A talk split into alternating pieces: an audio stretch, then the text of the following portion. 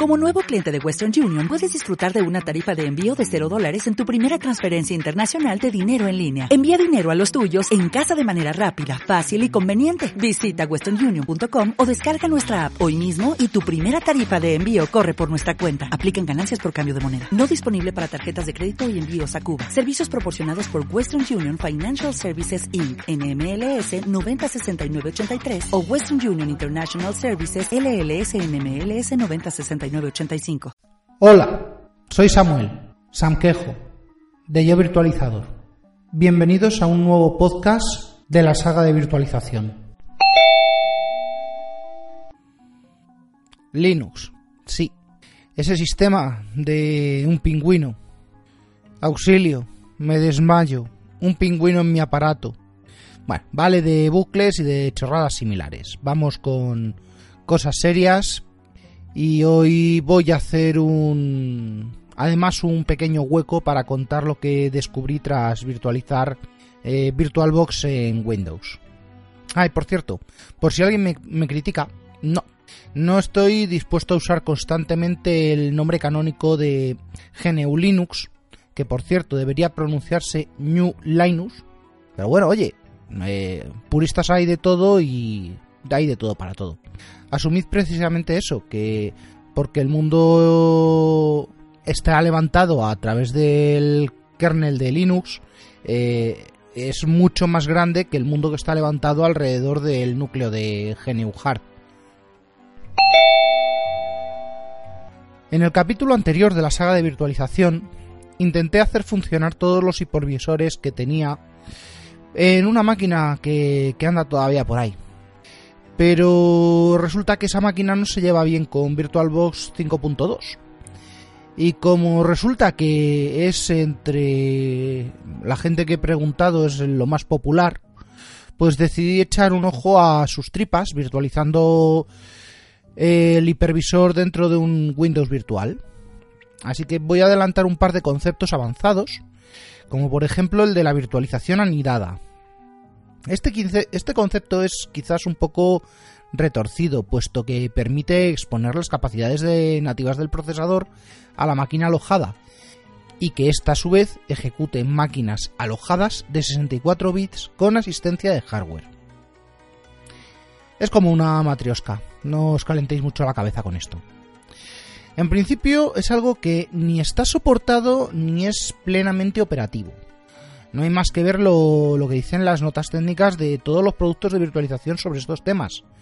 Y es que hay una obvia degradación del rendimiento en todos los supuestos. En la práctica, a mí me sirve para probar sin tener que comprar hierro, pues muchos productos. Y así ha sido como, por ejemplo, he hecho la mayoría de mis laboratorios con SX, con Hyper-V, pero el caso es que VirtualBox nunca había estado bajo mi radar ni, profesional ni personal, puesto que es un producto de, consumo y que no está orientado a, a grandes despliegues. Por lo tanto, oye, lo siento, no lo tenía domado. O no lo tenía hasta ahora. El otro concepto es el modo monitor.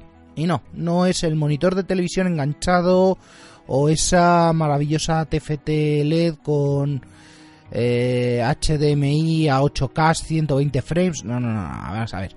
El concepto de monitor es la capacidad de un sistema operativo de relegar todas sus funciones al nivel del anillo menos uno, como ya expliqué en Teoría de los Anillos, en los capítulos de correspondientes de teoría. En este caso, estamos trabajando en un, hipervisor de tipo 2, con lo cual no existe el anillo menos 1 en teoría.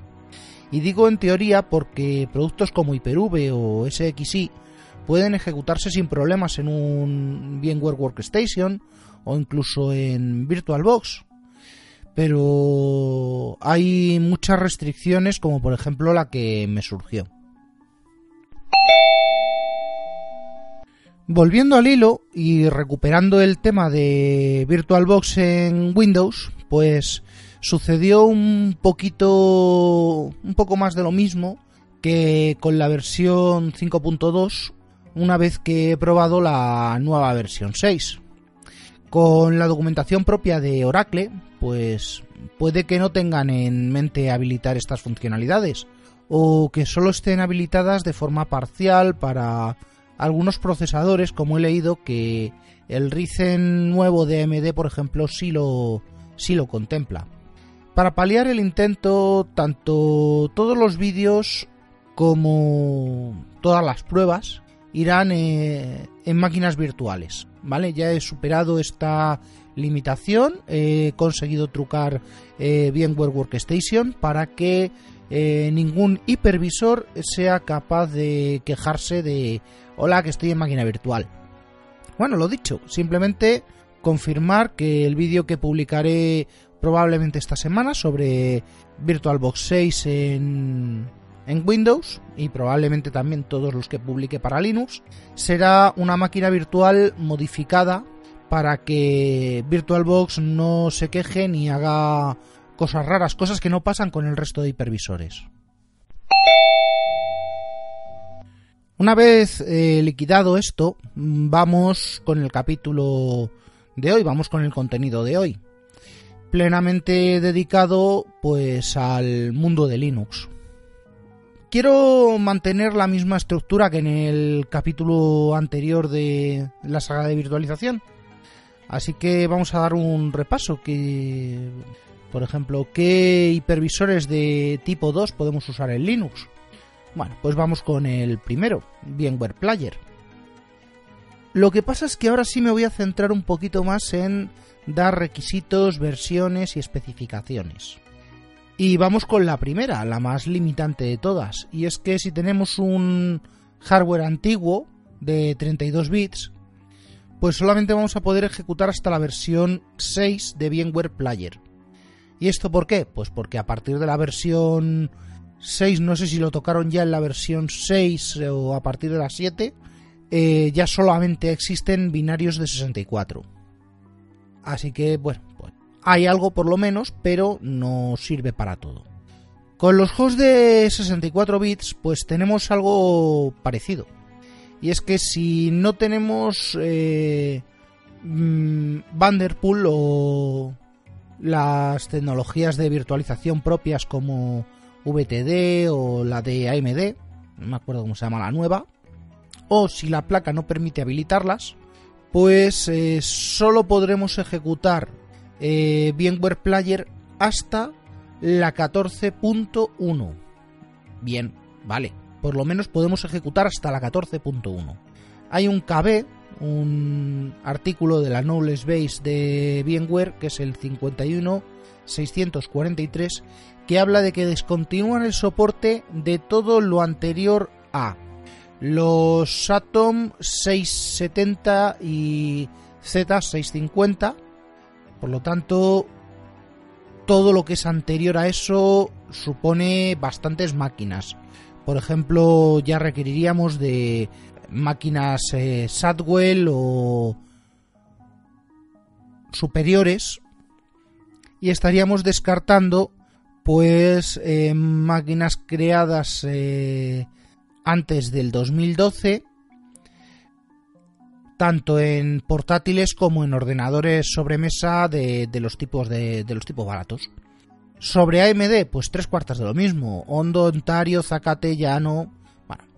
Deberían si estamos descontinuando procesadores del 2012 y anteriores, deberían descontinuarse también otras gamas superiores. Pero, por ejemplo, mm, Xeon, Xeon Prescott de la gama 5600, 3600, todos esos se quedan. Los primeros i7, los 970, 980, 990, todos esos se continúan con soporte, continúan pudiendo ejecutar eh, máquinas virtuales y pudiendo instalar eh, versiones superiores a la 14.1, pero por ejemplo el portátil como el que tenía para trabajar eh, para las cosas ligeras, el T6600, que es un HP que tengo por ahí, arquitectura Penrin, o un Toshiba con un Atom N455, bueno, además este es de 32 bits, así que no cuenta Pero todas estas máquinas, por ejemplo, quedan descartadas. El escritorio, un Q9300, un Q6600 que tengo por ahí también eh, retirado, todos esos quedan descontinuados. Bueno, a día de hoy la última versión que tenemos mm, es la 1502. Nos pide un host moderno, no más allá de 5 o 6 años. Y por cierto, para ejecutar máquinas de 64 bits o con CPU múltiple, requiere de VTD, ¿vale? Vanderpool mínimo o AMD-V, la virtualización de AMD, y una placa que permita eh, realizar esto y configurarlo en la BIOS. Tiene algún pequeño requisito más. Bueno, ahora seguimos. ¿Cómo se obtiene? Pues de la misma forma que obtuvimos la versión para, para Windows. Vamos a VMware, a la página de VMware, nos buscamos Workstation Player o las versiones anteriores de VMware Player y simplemente vamos buscando la versión que queramos o si tenemos una máquina moderna, pues la actual. Nos la descargamos y estamos en Linux. Bien, bueno, pues vamos a instalarlo. Según la versión y sobre todo según la distribución, nos puede requerir desde solamente tener eh, instalado el paquete de los del kernel header, las cabeceras, hasta nos puede requerir la necesidad de tener todo el kit de desarrollo completo y el kernel source, el, el código fuente del kernel también completo. Del kernel en ejecución y de todas y cada una de las actualizaciones que ejecutemos del kernel. Ojito a esto. Bueno, esto es debido a que hay varios módulos que son open source, pero que no están incluidos en ciertas eh, distribuciones con ciertas restricciones. Oye, esto de, restringir porque sí y tal, tú a mí dame el software. Yo ya diré si tengo estómago para instalarme algo propietario o no, o si eh, quiero usar Razer FS aunque el tío sea lo que sea. Me da igual, ¿vale? Tú dame las herramientas que ya veré lo que hago con ellas. Bueno, eh, disertaciones sobre sobre distribuciones pues podemos hacer muchas pero no es no es ni el sitio ni el momento bueno en este caso a mí eh, casi siempre con Fedora y con OpenSUSE siempre mm, he tenido instaladas las herramientas de, de desarrollo GCC Make lo básico y las y las cabeceras por supuesto desde la versión 3 de VMware Player, que es creo que es la la primera de Player que empecé a tener en, en Linux, porque hasta ahí siempre había tenido Workstation. Por cierto, la versión 3 de VMware Player corresponde mm, creo que a las 7, no estoy seguro, o a las 7 o a la 8 de Workstation. Se han venido a sincronizar hace poco. Y bueno, sí, eh, con la versión 3 eh, había que crear las máquinas a mano editando el fichero VMX porque, pues porque no creaba las, las máquinas, ¿vale? Solamente las ejecutaba. Bueno, ¿y para qué quiere VMware todos los... quiere las cabeceras de Linux?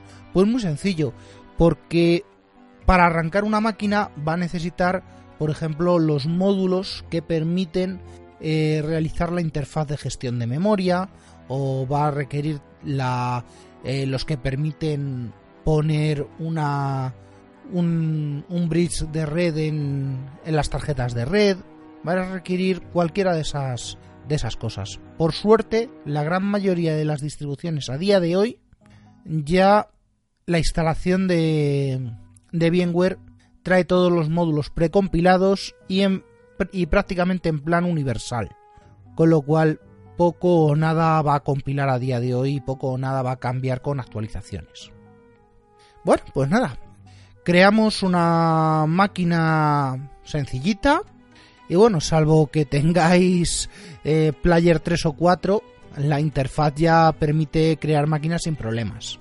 Simplemente es decirle quiero una máquina entre lo que nos da, nos ofrece como 60 tipos de máquinas entre sistemas operativos y tal, combinaciones diferentes.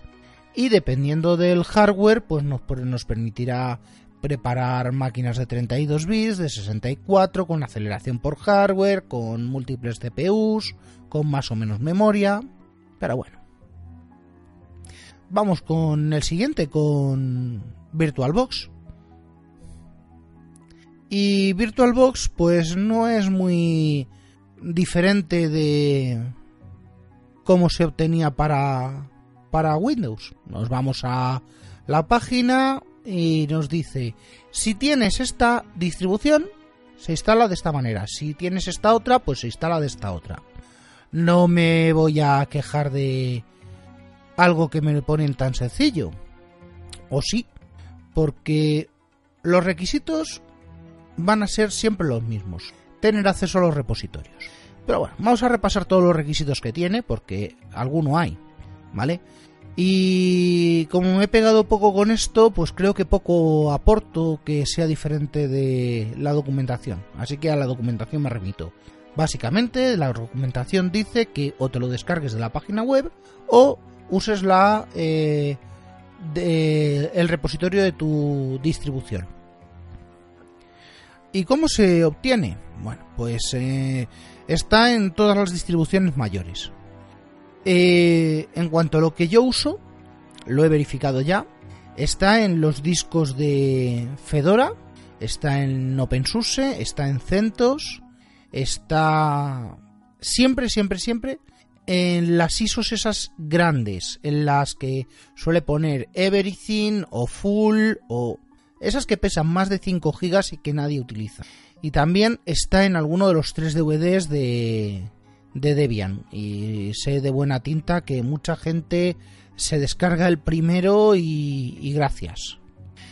Si no, pues, eh, pues a la web, a seguir los pasos, resolver dependencias o mejor aún, añadir el repositorio o lo que sea que, que nos esté diciendo que hagamos para la distribución en concreto y tirar de internet.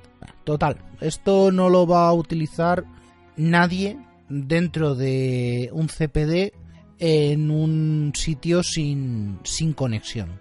Bueno, no lo va a utilizar nadie o va a ser una combinación muy, muy, muy, muy infrecuente. Por cierto, lo que suele haber en los repositorios eh, suele estar menos actualizado tanto en discos como en repositorios, suele estar menos eh, actualizado que ir directamente a la web de Oracle de VirtualBox y descargarlo desde allí. ¿Vale? Ahora mismo acaban de sacar hace menos de un mes la versión 6 y en los repositorios yo sigo viendo distribuciones eh, versiones para distribución de la 5.2. Bueno, instalarlo. Puedes instalarlo básicamente desde la línea comandos, yo me install eh, VirtualBox. Ya está. O apt install VirtualBox. O just install VirtualBox. Ya, ala. Se descarga los paquetes, instalado y funcionando. Que algún día pedirá alguna cosa rara porque tenemos que añadirle algo como por ejemplo el VirtualBox Add-ons, Edit, eh, Extension o como se llame ese paquete. Bueno, pues a lo mejor ahí nos pide las las herramientas de, de desarrollo y los kernel, y, pero ah, no, lo, no lo he visto. Creamos una máquina sencilla.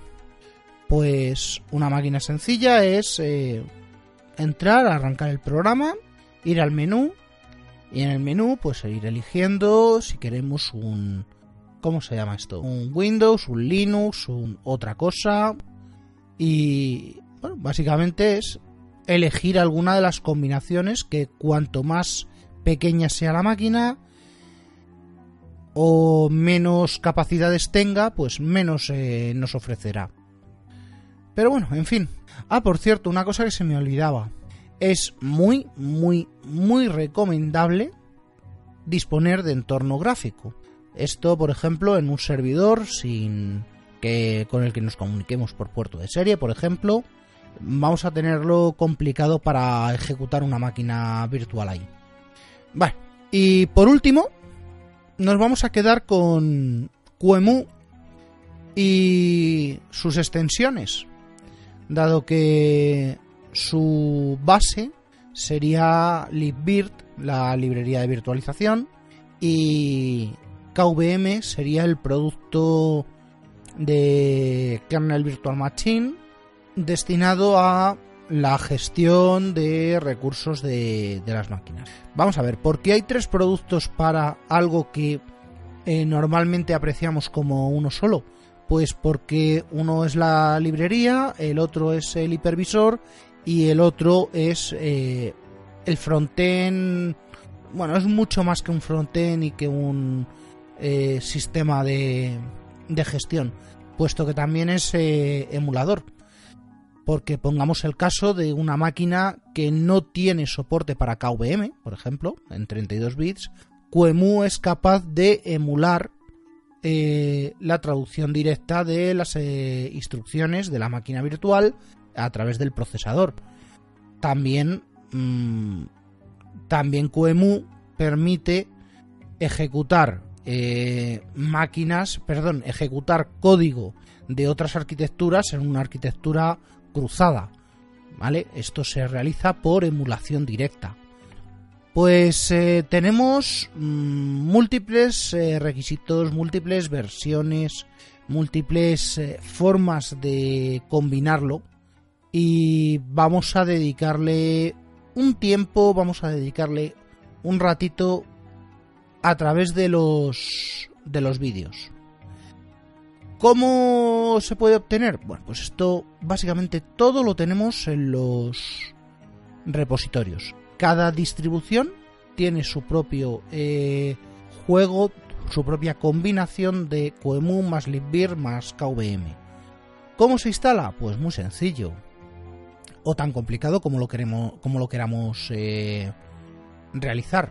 Puesto que Mm, podemos utilizar simplemente desde un escritorio eh, gráfico eh, QEMU más libvirt más KVM, instalamos los paquetes y las dependencias de los tres y desde una línea de comandos levantamos QEMU menos no sé qué, menos no sé cuántos, menos el nombre del disco virtual y levantamos la máquina. O bien podemos coger, podemos montar un servidor de Spice o un servidor de VNC para acceder a las consolas de esa máquina. O podemos coger, instalar cualquiera de los frontends de virtualización como Virtual Machine Manager de Nome que nos permitirá con una interfaz más o menos simple, bastante parecida, por cierto, a la interfaz antigua de VMware Player 3, en la cual le decimos eh, Conectar con servidor local. ¿Qué tipo de servidor? Pues KVM o QEMU o X. Se le da las credenciales y a partir de ahí podemos decirle a, a través de esa interfaz, créame una nueva máquina virtual. Se sigue su asistente, sus cinco pasitos, crea la máquina. Ahora arráncala y la arranca. Ahora párala y la para. Ahora enséñame la consola y te enseña la consola. Y le vamos a dar a arrancar y vemos cómo arranca. Esto creo que es mejor directamente grabar unos cuantos vídeos con cada una de estas historias y básicamente es porque creo que ahora mismo me estoy explicando bastante mal. QEMU es LibVirt KVM es un producto enorme que tiene mucho potencial y que está destinado a centro de datos. ¿Por qué lo he metido en virtualización para usuarios? Pues porque dentro del mundo Linux, si no voy a poder utilizar VMware Player, por ejemplo, o VMware Workstation, va a ser la alternativa que utilice a VirtualBox. Lo siento, no me gusta, no me gusta VirtualBox. Tenemos más eh, herramientas de virtualización, aunque ya no las llamaría tanto como tanto virtualización, sino como, no sé, no sé qué nombre ponerle a Dockers, no sé qué nombre ponerle a Vagrant, no sé qué nombre ponerle a Linux Containers. Bueno, sí, son, son contenedores, son variantes de algo muy antiguo que hacíamos que cogía un sistema, lo levantaba y decía, este servicio, ¿hay que aislarlo? Sí. chroot a la ruta del servicio y ala, ahí te quedaba solo el servicio. Y podías seguir utilizando la máquina para lo que quisieras o podías levantar en servicios en la misma máquina, cada uno con su cambio de, ruta, con su cambio de, de raíz correspondiente. Con lo cual daba pues la sensación de máquinas virtuales, aunque no fueran máquinas virtuales. Pero bueno, esto ya lo tocaremos mucho más adelante y vamos a continuar con, con el capítulo.